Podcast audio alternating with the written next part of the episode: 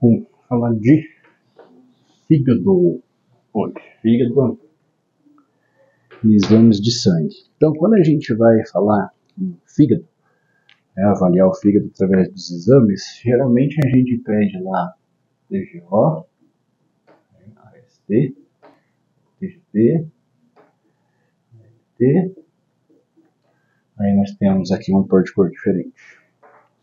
Aí nós temos aqui também fosfatase alcalina, nós temos bilirubinas totais e frações, que a gente vai explicar aqui. E a gente tem aí um cor de outra cor agora, a gama GT. Tá? Gama GT. Tá? Então assim, vamos lá, vamos aprender a interpretar isso aqui da maneira correta, gente. É, você tem a célula hepática aqui, né, o hepatócito, que é a célula do nosso fígado, e do ladinho dela aqui, vamos fazer de vermelhinho, do lado dela aqui você tem o vaso sanguíneo, tá? Tem o vaso sanguíneo. Vamos fazer um fígado aqui em cima. Aí nós temos aqui a célula que é o e essa célula a gente vai trazer ela para cá, aumentada, tá? Então, as transaminases, que são essas duas enzimas aqui, TGO e TGP, elas estão dentro do fígado aqui, dentro do hepatócito, tá? E é óbvio que se a gente tem um aumento de transaminases no nosso exame de sangue, quer dizer que essas bichinhas fugiram daqui de dentro e vieram parar na sua circulação, seu vaso sanguíneo. Tá? Para isso aqui acontecer, ela tem que atravessar a membrana celular e isso não acontece. Ela fica presa dentro do hepatócito. Então, para ela aumentar na corrente sanguínea, o que, que tem que acontecer com a membrana celular? Ela tem que sofrer uma lesão. Tá? Aí sim ela consegue atravessar aqui e ser detectada no exame de sangue. Então, primeira lição aqui, transaminase não serve para avaliar a função do fígado. Transaminase serve para avaliar lesão. Lesão hepática.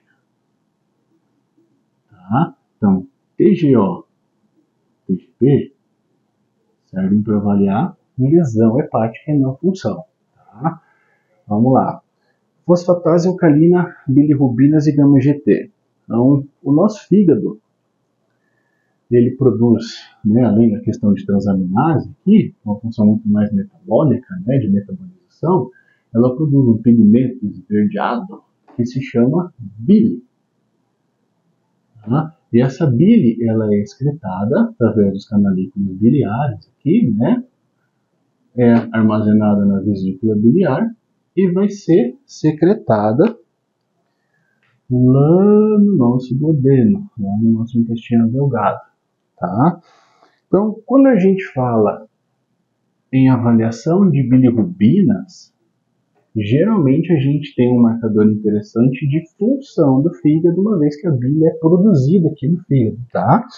Então, quando a gente fala em bilirrubinas totais e frações, é porque nós temos dois tipos. Nós temos a bilirrubina direta e nós temos a bilirrubina indireta. Tá? Ou conjugada e não conjugada. Isso aqui vai ser importante também para a gente diferenciar né, a origem do aumento dessa bilirrubina. Então, quando a gente tem é, as nossas hemácias, as nossas células vermelhas do sangue, elas têm aí uma vida aí aproximadamente 120 dias, tá? E qualquer processo que interfira em uma destruição mais rápida dessas células, um processo que a gente chama de hemólise, né, lise, quebra né, da célula sanguínea, ela vai liberar um pigmento vermelho, né, que se chama hemoglobina. A célula morreu e liberou hemoglobina na circulação. Essa hemoglobina, ela vai ser transformada em bilirrubina indireta. Bilirrubina indireta ou a bilirrubina não conjugada. Então, quando você tem aumentos de bilirrubina indireta, Geralmente isso refere-se a alterações relacionadas à hemólise, destruição de células vermelhas. Já a bilirrubina direta, ela é produzida dentro do fígado aqui, né, por um processo que a gente fala de conjugação, por isso que ela aqui é conjugada, tá? com o glucoronato, um processo chamado de glucoronidação. Tá? Então, nesse processo é formada então a bilirrubina direta ou conjugada.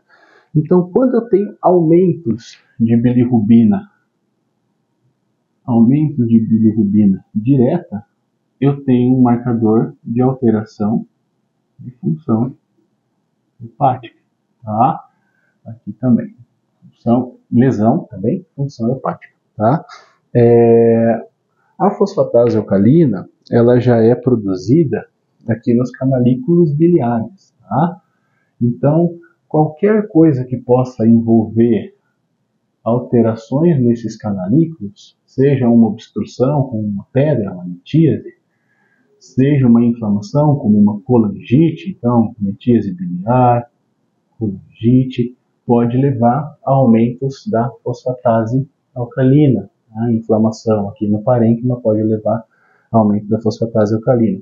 Só que aqui a gente também tem um problema, né? A fosfatase alcalina, vou botar ela embaixo aqui, a fosfatase alcalina, ela também é produzida no tecido ósseo, nos rins, que rim bonito, né? E também aqui na placenta, tá? Conduto aqui, conduto aqui, produzida aqui na placenta, tá? Então, a gravidez pode aumentar a fosfatase alcalina, Doenças que aumentam o turnover ósseo, como osteosarcoma, por exemplo, pode aumentar a fosfatase alcalina e doenças renais aqui também podem aumentar a fosfatase alcalina. Então, ela também não é específica é, do fígado, né? Assim como a questão aqui das transaminases, tá? Então, voltando na transaminase aqui, nós temos duas, nós temos a TGP e nós temos a TGO. A TGO né, que é a, a ST, ela também está presente, vamos botar ela aqui, ela também está presente no tecido muscular, no tecido cardíaco. Tá? Então, aumentos de transaminase também podem significar lesões musculares, um infarto do, do miocárdio, uma rabdomiólise, ou até mesmo no paciente que treina para alta performance, que tem uma exigência muscular muito grande, né? acaba tendo também aumento de transaminação pelo mesmo mecanismo, né? Se você tem uma célula muscular que você lesiona ela, nem que seja microlesão, essas enzimas caem na circulação e podem ser detectadas também. Só que aqui tem um, um, um, uma dica interessante que se você tiver uma relação de TGO para TGP, eu sou antigo, tá? Então eu ainda uso TGO e TGP acima de 5, isso provavelmente é extra-hepático. Tá? Extra-hepático.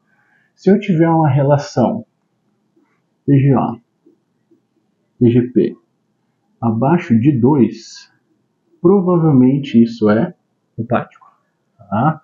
Hepático. Agora, se eu tiver entre uma e outra, aí o exame de sangue por si só não me permite, né, inferir de onde que está vindo a lesão. De qualquer forma, é sempre interessante complementar o diagnóstico com exames, né, de imagem quando se trata de fígado também, tá? E sua fase alcalina faltou, deu uma GT. Ah, uma coisa também aqui, né, a gente não pode esquecer que o pâncreas, ele passa aqui e a cabeça do pâncreas ele abraça o ducto, né, aqui em cima, na verdade ele abraça o ducto aqui. Então, tumores de cabeça de pâncreas podem fazer também um estado de colestase e aumentar a fosfatase alcalina. Tá? Pode aumentar a bilirrubina também. É, e o gama-GT, por final, né? O gama-GT, ele é um marcador bastante sensível de intoxicação hepática, ah, então, álcool, drogas, né? Mas também é um marcador muito interessante para você avaliar estresse oxidativo e desequilíbrio, principalmente de antioxidantes, tá? Principalmente aí um que a gente chama de glutationa, né? Baita do antioxidante. Então, resumindo, quando a gente vai avaliar fígado através de exame laboratorial, é sempre interessante você fazer uma avaliação completa, tá? E lembrar que transaminase principalmente vai ser marcador de lesão, não necessariamente de função. Ah, faltou uma coisa importante aqui para para vocês. Uma das principais funções do fígado é a síntese de proteínas. Estava esquecendo isso aqui. Síntese de proteínas. Então você pode solicitar também um exame de proteínas totais, tá, e frações, e nessas frações aqui, principalmente o que vai me interessar é a albumina, tá?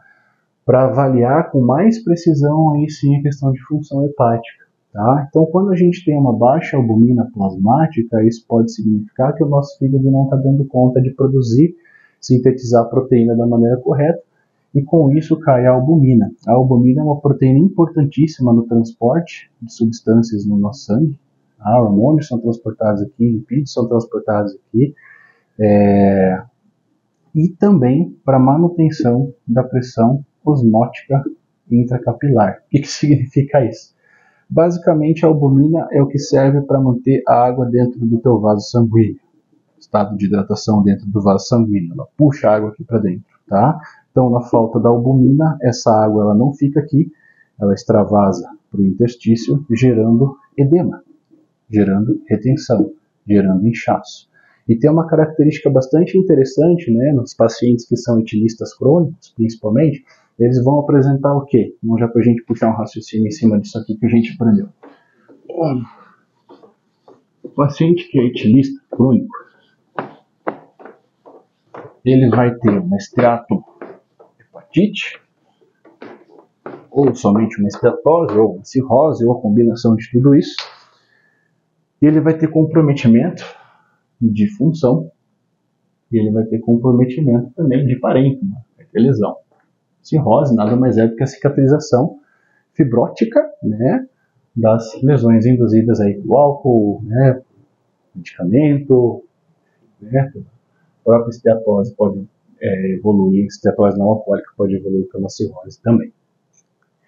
Ele vai apresentar uma característica interessante, que muitas vezes pode ser verificada nos olhos, que é a icterícia, né, icterícia é a coloração amarelada das escleras, que é a parte branca do olho, palma de mão, pé, pele, algumas vezes pode ficar também dependendo do grau. Ele vai apresentar rabdomiólise, né, que é perda de massa muscular, então, baixa de massa muscular.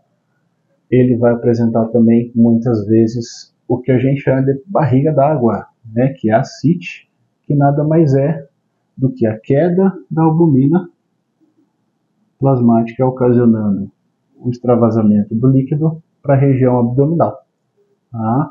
Então, a, a CIT ela é um reflexo direto do comprometimento da função hepática no sentido de baixa de albumina.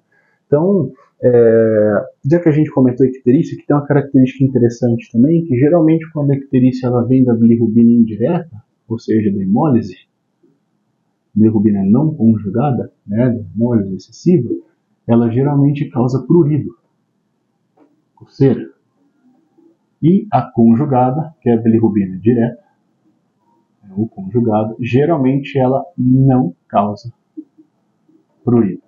Tá? Então são sinaizinhos né, que às vezes pela avaliação clínica você consegue diferenciar algumas coisinhas interessantes. E aqui na CIT, claro, nunca esquecendo, né, que a gente dá aquele peteleco na barriga do paciente, né, põe a mão aqui, dá um peteleco aqui, que é o sinal do piparote